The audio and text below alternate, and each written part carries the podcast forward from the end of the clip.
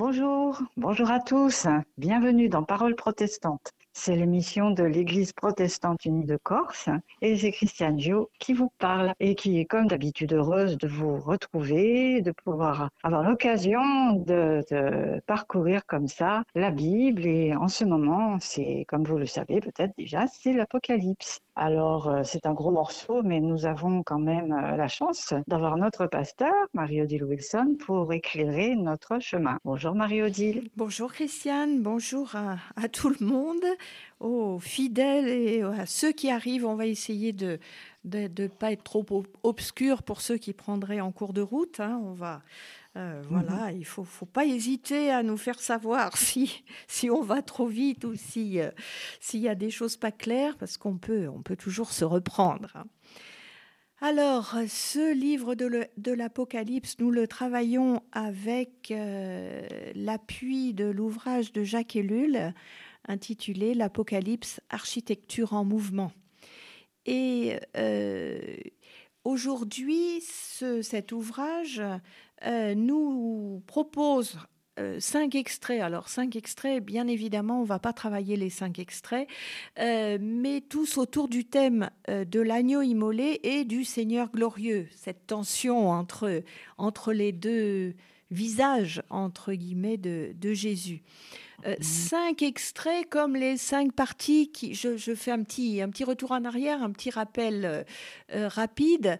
Euh, comme les cinq parties donc de cet ouvrage, donc nous avions cette partie centrale que nous avons travaillée jusqu'à présent, euh, qui est, selon Jacques Ellul, le, le, la clé finalement, hein, le cœur mmh. de, du, du, de, du, livre, autour euh, duquel s'articule en miroir, finalement, la partie 1 avec la partie 5 et la partie 2 avec la partie 4. Voilà, j'essaye de, de, mm. clarifier un petit peu. Et là, du coup, chacun de ces extraits, dont je vais donner pour le moment que les, que les références, euh, sont, appartiennent à une de ces cinq parties. Donc, il y a d'abord dans le chapitre 1 les, versets 4 à 20. Alors, on en étudiera une partie cette, fois-ci.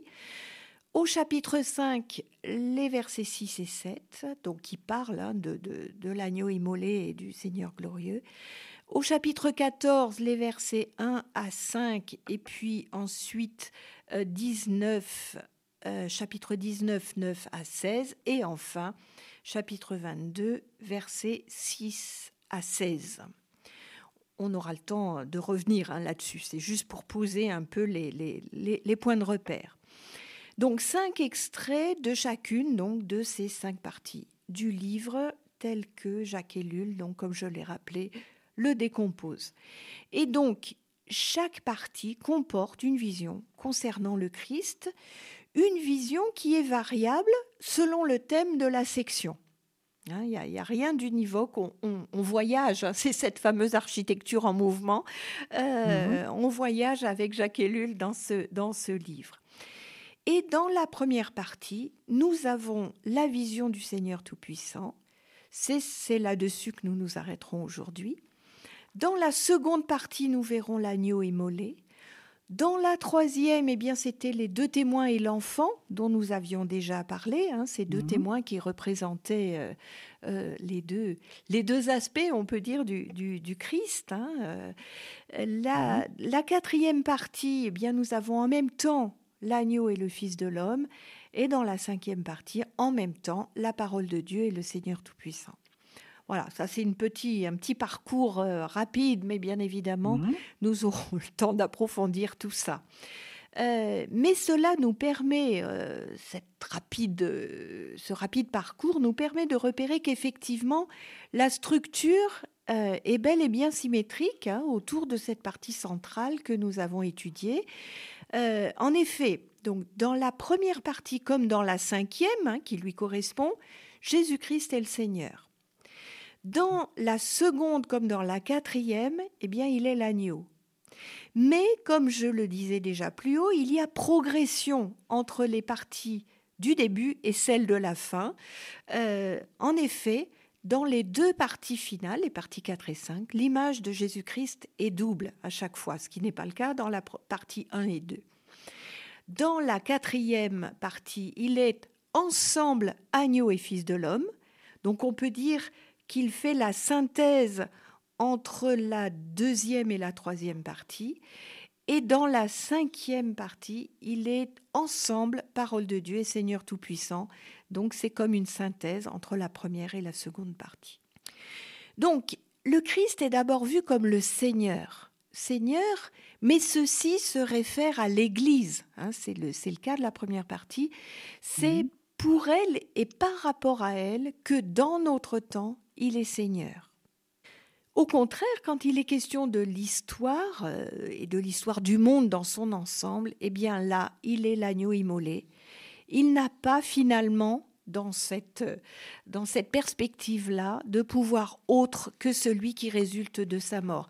Alors, je, dois rappeler rapidement aussi qu'il n'est pas question de chronologie là-dedans. Hein. C'est ce qu'on mmh, avait mmh. expliqué. Euh, tout cela est l'image on va dire, réverbérer dans le ciel, entre guillemets, de ce qui se passe sur Terre, mais du coup en dehors du temps en réalité. Tout cela peut être vu presque simultanément. Et quand nous passons aux deux phases ultérieures, euh, donc euh, après les, enfin, les, parties donc 4 et 5, la vision devient composite.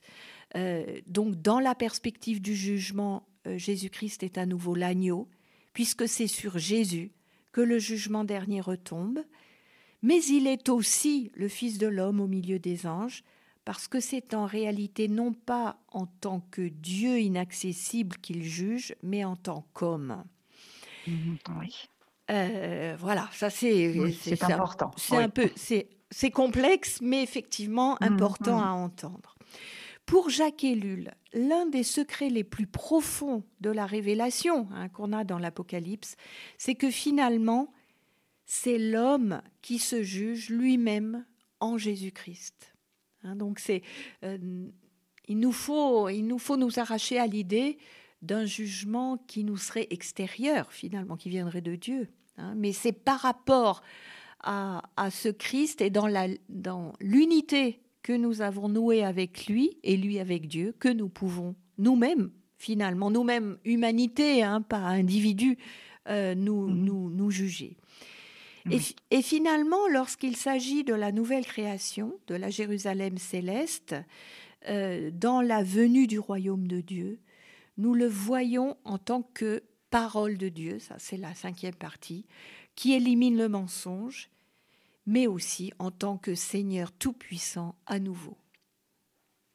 Et c'est logique, parce que si le mensonge est éliminé, à ce moment-là, euh, l'humanité peut regarder le Christ Seigneur tel qu'il est, dans sa, dans sa toute-puissance finalement.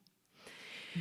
Donc, on peut dire que les visions de Jean nous donnent une, couverture euh, théologique complète euh, de, de tout le champ de ce que l'homme peut comprendre au sujet de Jésus-Christ, hein, un pas après l'autre, ce qui nous permet de, de comprendre pourquoi cet ouvrage est aussi profond, hein, aussi complet et aussi peut-être difficile à, à, travailler, mais, mais, mais, mais absolument important certainement à, à connaître. Alors nous allons lire la partie sur laquelle nous allons travailler aujourd'hui, donc ce sera au chapitre 1 de l'Apocalypse, les versets 4 à 20. Jean aux sept églises qui sont en Asie, grâce et paix vous soient données de la part de celui qui est, qui était et qui vient, de la part des sept esprits qui sont devant son trône, et de la part de Jésus-Christ, le témoin fidèle, le premier-né d'entre les morts et le prince des rois de la terre. À celui qui nous aime, qui nous a délivrés de nos péchés par son sang, qui a fait de nous un royaume, des prêtres pour Dieu son Père. À lui gloire et pouvoir pour les siècles des siècles. Amen. Voici, il vient au milieu des nuées, et tout œil le verra, et ceux mêmes qui l'ont percé. Toutes les tribus de la terre seront en deuil à cause de lui. Oui, Amen. Je suis l'alpha et l'oméga, dit le Seigneur Dieu, celui qui est, qui était et qui vient, le souverain.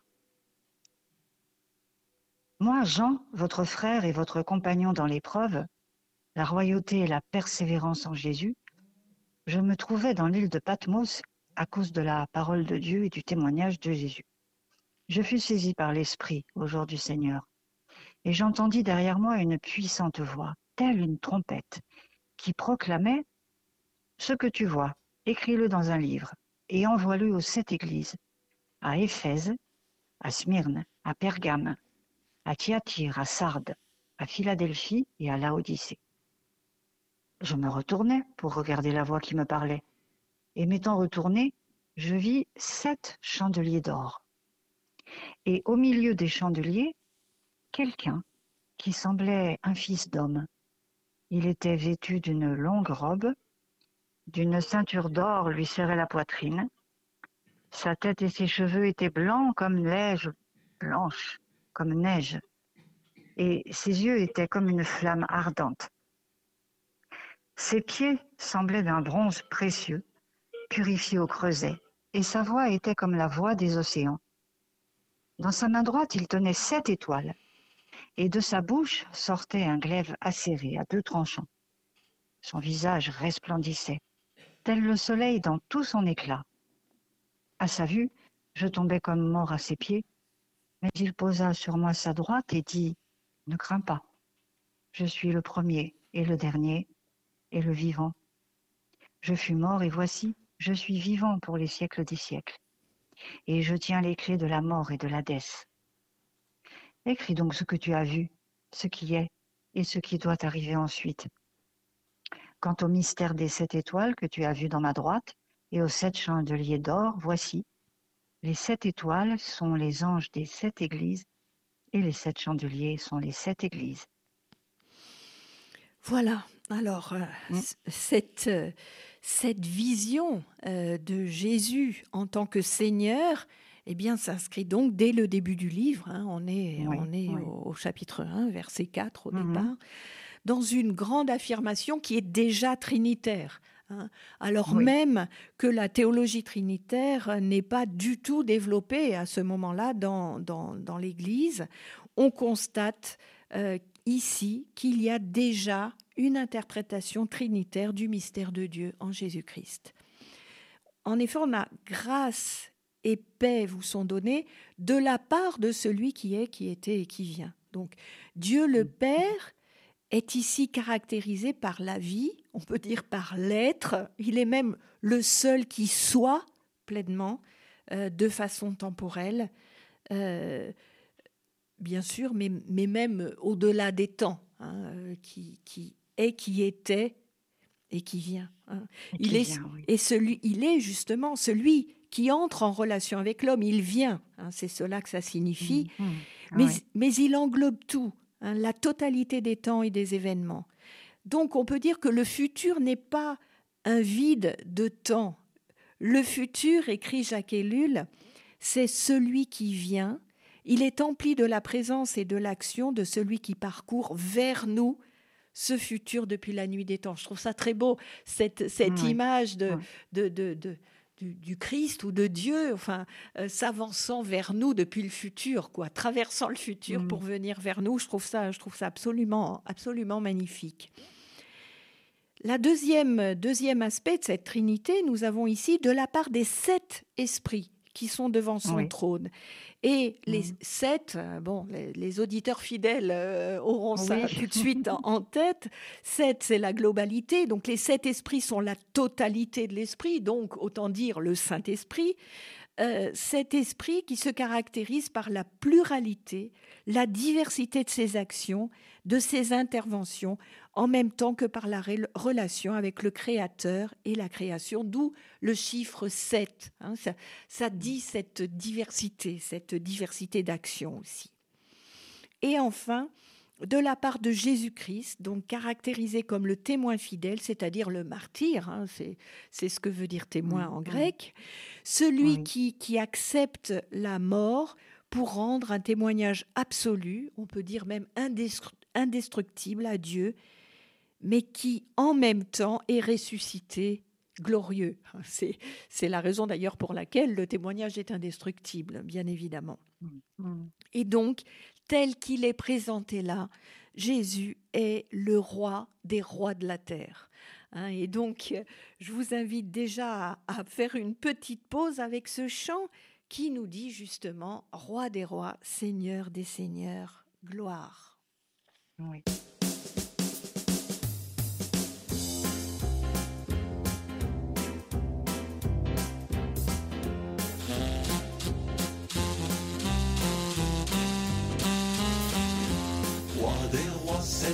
Seigneur gloire, Alléluia.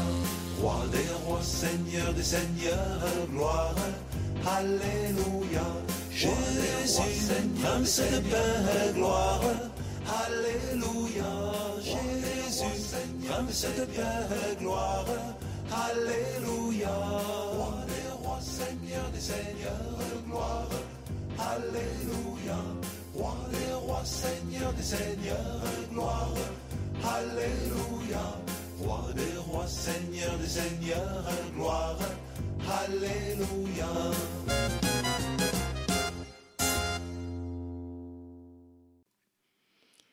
Jean développe ensuite euh, l'œuvre accomplie par Jésus-Christ sur la terre.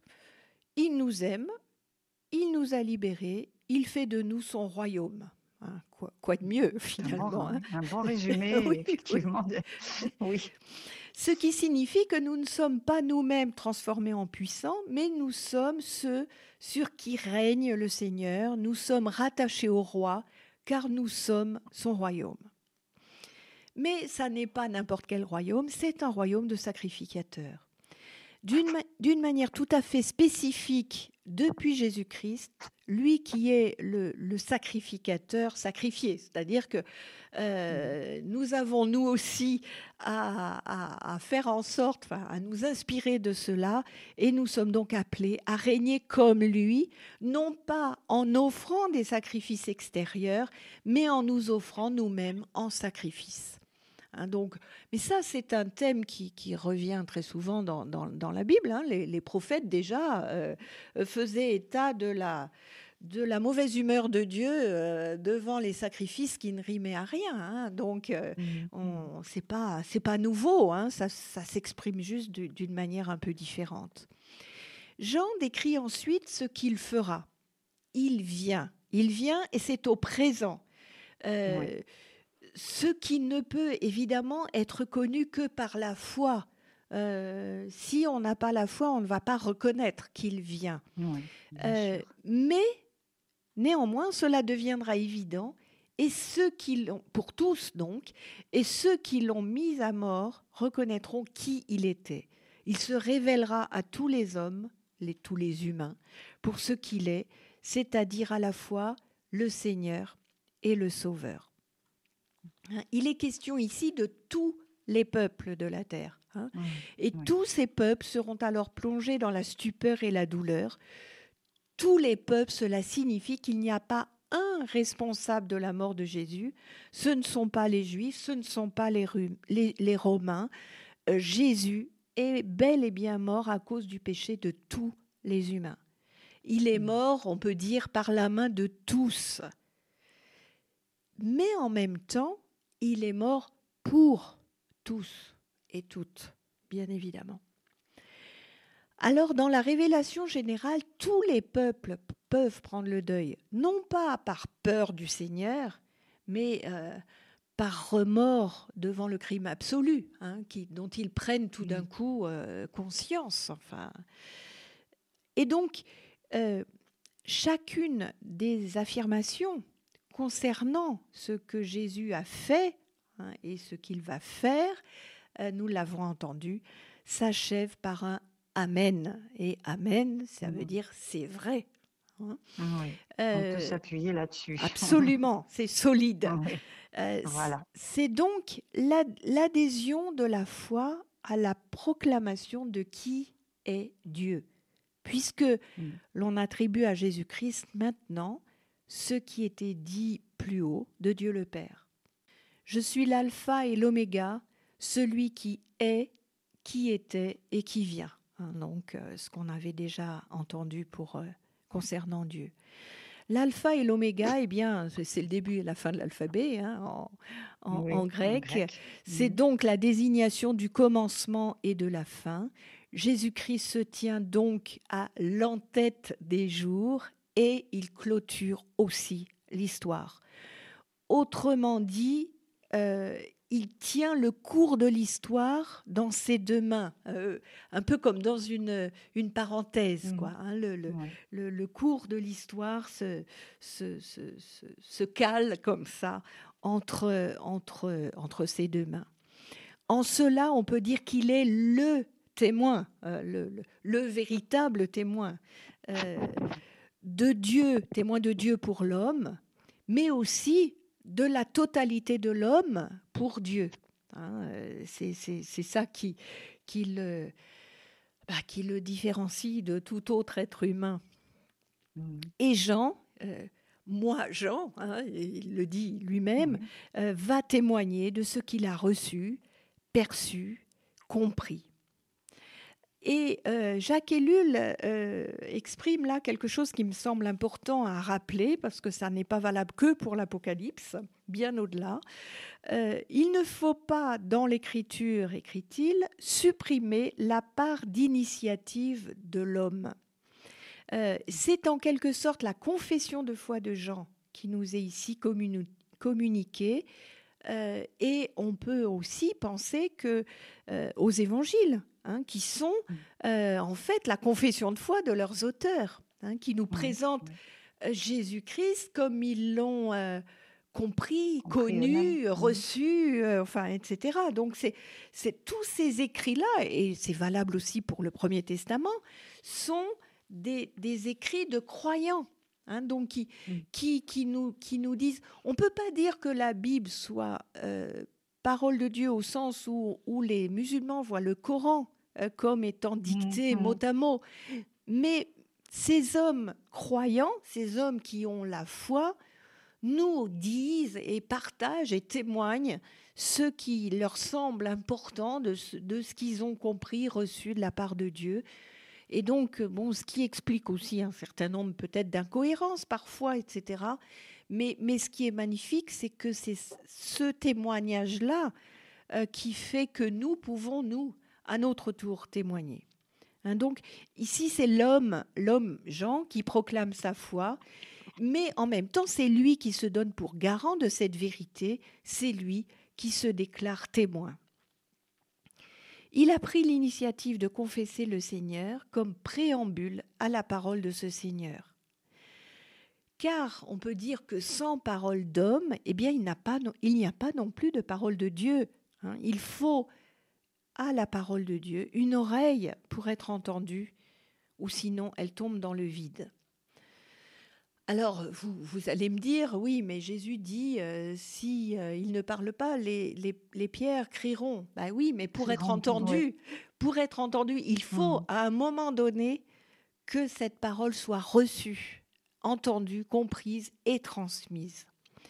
Et donc le Seigneur éveille, euh, il fait ce qu'il faut pour éveiller l'homme qui dort, il le pousse vers cette initiative de parler pour que la parole soit entendue. Et donc après que Jean a confessé sa foi, eh bien Dieu va pouvoir parler. Hein, c'est bel et bien la parole d'un croyant, la transmission de la parole de Dieu par un croyant qui va nous être donnée. Et dans ce livre où les visions abondent, il est certainement important de noter que la parole de Dieu précède les visions et les explicites. On peut euh, lire peut-être le, verset 12. Je me retournais pour regarder la voix qui me parlait, et m'étant retourné, je vis sept chandeliers d'or. Voilà, étonnant. Hein. il se retourne pour regarder la voix. Mhm. C'est quand même particulier. Hein. mais du coup, on peut dire que le véritable objet, objet de la contemplation, ce n'est pas la vision, mais la parole elle-même.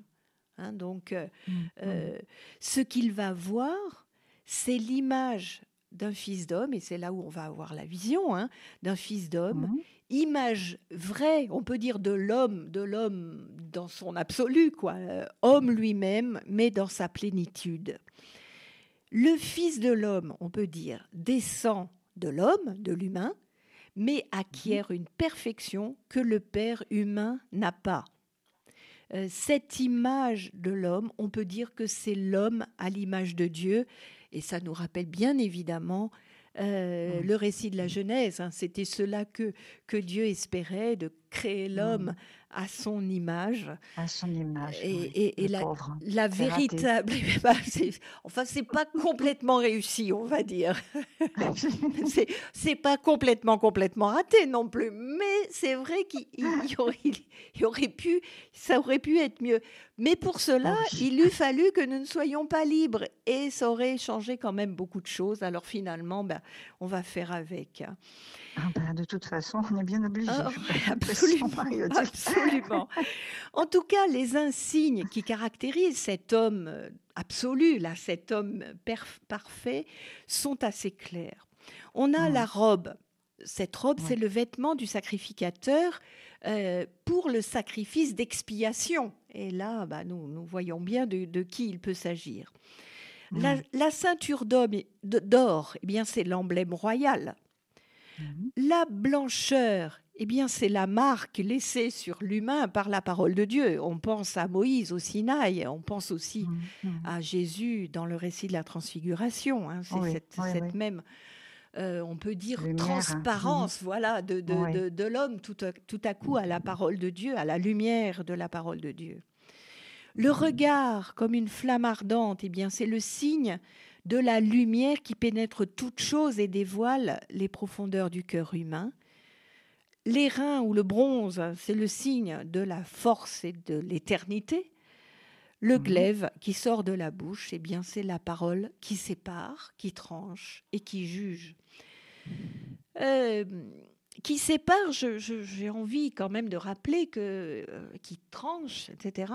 C'est aussi cette parole qui ordonne au sens de mettre en ordre hein, euh, dans, dans, le, dans, le, récit de la création. Hein, euh, c'est pas mmh, c'est pas mmh. forcément que ça, ça, coupe et que ça fait mal, hein, mais ça met les choses en, en, en place. Mmh. En tout cas, donc l'image du Christ ressuscité nous est présentée là. Euh, il est en gloire, il cumule les signes de la puissance et de la parole.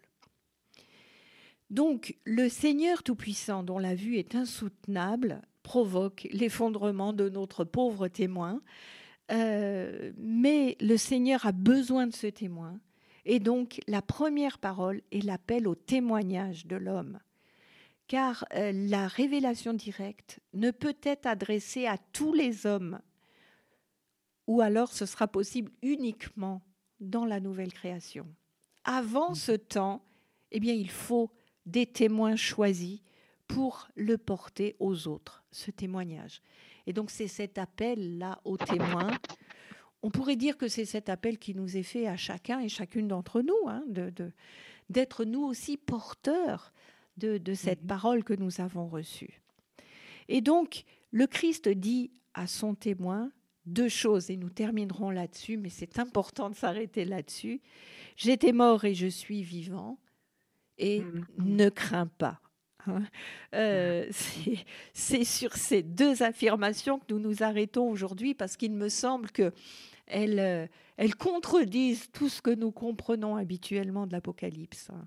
Euh, ici, le message qui ressort, c'est j'étais mort et je suis vivant et ne crains pas, ce, ne crains pas que nous retrouvons tellement souvent dans nos évangiles, dans la bouche de Jésus. Hein. donc, euh, euh, c'est quelque chose qu'il nous faut, euh, dont il nous faut nous imprégner peut-être, et surtout euh, dans les temps qui sont les nôtres, mais peut-être euh, tout, au, long de notre, de notre vie de toute façon. Hein. Mmh, je mmh. suis mort et j'étais vivant, ça c'est, j'étais mort et je suis vivant, pardon. C'est une, c'est une affirmation, mais c'est aussi une promesse. Et puis, ne crains pas cette exhortation à relever la tête et à ne pas nous laisser euh, écraser par ce que nous comprenons de notre monde. Alors ben, je vais vous inviter peut-être à, nous relire tout ce passage, donc au chapitre 1, les versets 4 à 20, dans une autre euh, traduction peut-être. Mmh, celle en français courant. Très bien. Par exemple. De la part de Jean, aux sept églises de la province d'Asie. Que la grâce et la paix vous soient données de la part de Dieu qui est, qui était et qui vient, de la part des sept esprits qui sont devant son trône, et de la part de Jésus-Christ, le témoin fidèle, le Fils premier-né, le premier à avoir été ramené d'entre les morts et le souverain des rois de la terre. Le Christ nous aime et nous a délivrés de nos péchés en donnant sa vie. Il a fait de nous un royaume de prêtres pour servir, Dieu, son Père. À lui soit la gloire et la puissance pour toujours. Amen. Regardez, il vient parmi les nuages. Tous le verront, même ceux qui l'ont transpercé. Les peuples de la terre entière se lamenteront à son sujet. Oui, Amen. Je suis l'alpha et l'oméga, déclare le Seigneur, celui qui est, qui était et qui vient, le Dieu souverain. Moi, Jean, je suis votre frère et votre compagnon dans la détresse, le règne et la persévérance dans l'union avec Jésus. J'ai été exilé sur l'île de Patmos à cause de ma fidélité à la parole de Dieu et à la vérité révélée par Jésus. Le jour du Seigneur, l'Esprit Saint s'empara de moi, et j'entendis derrière moi une voix forte qui sonnait comme une trompette.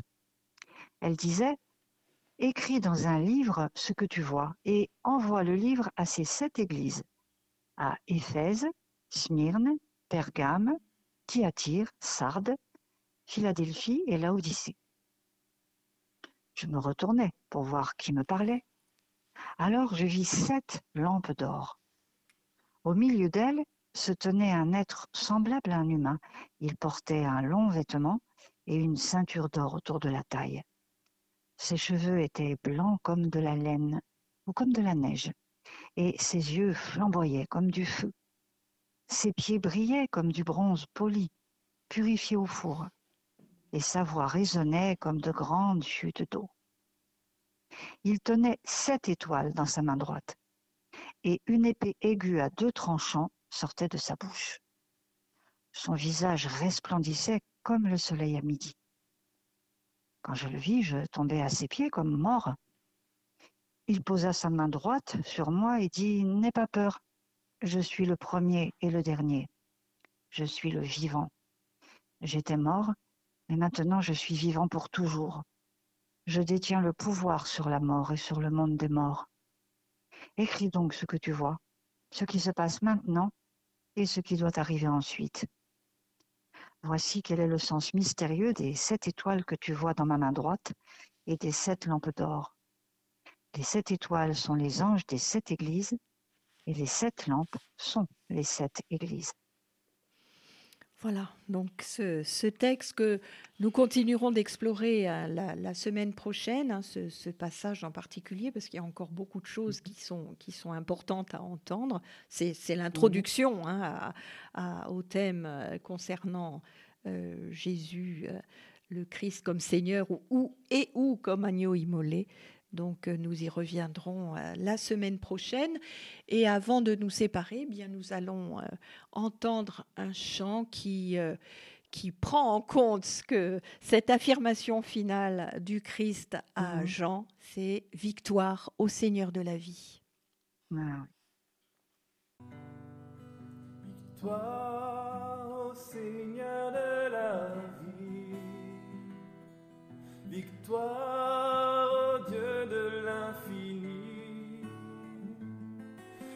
Victoire au nom de Jésus-Christ.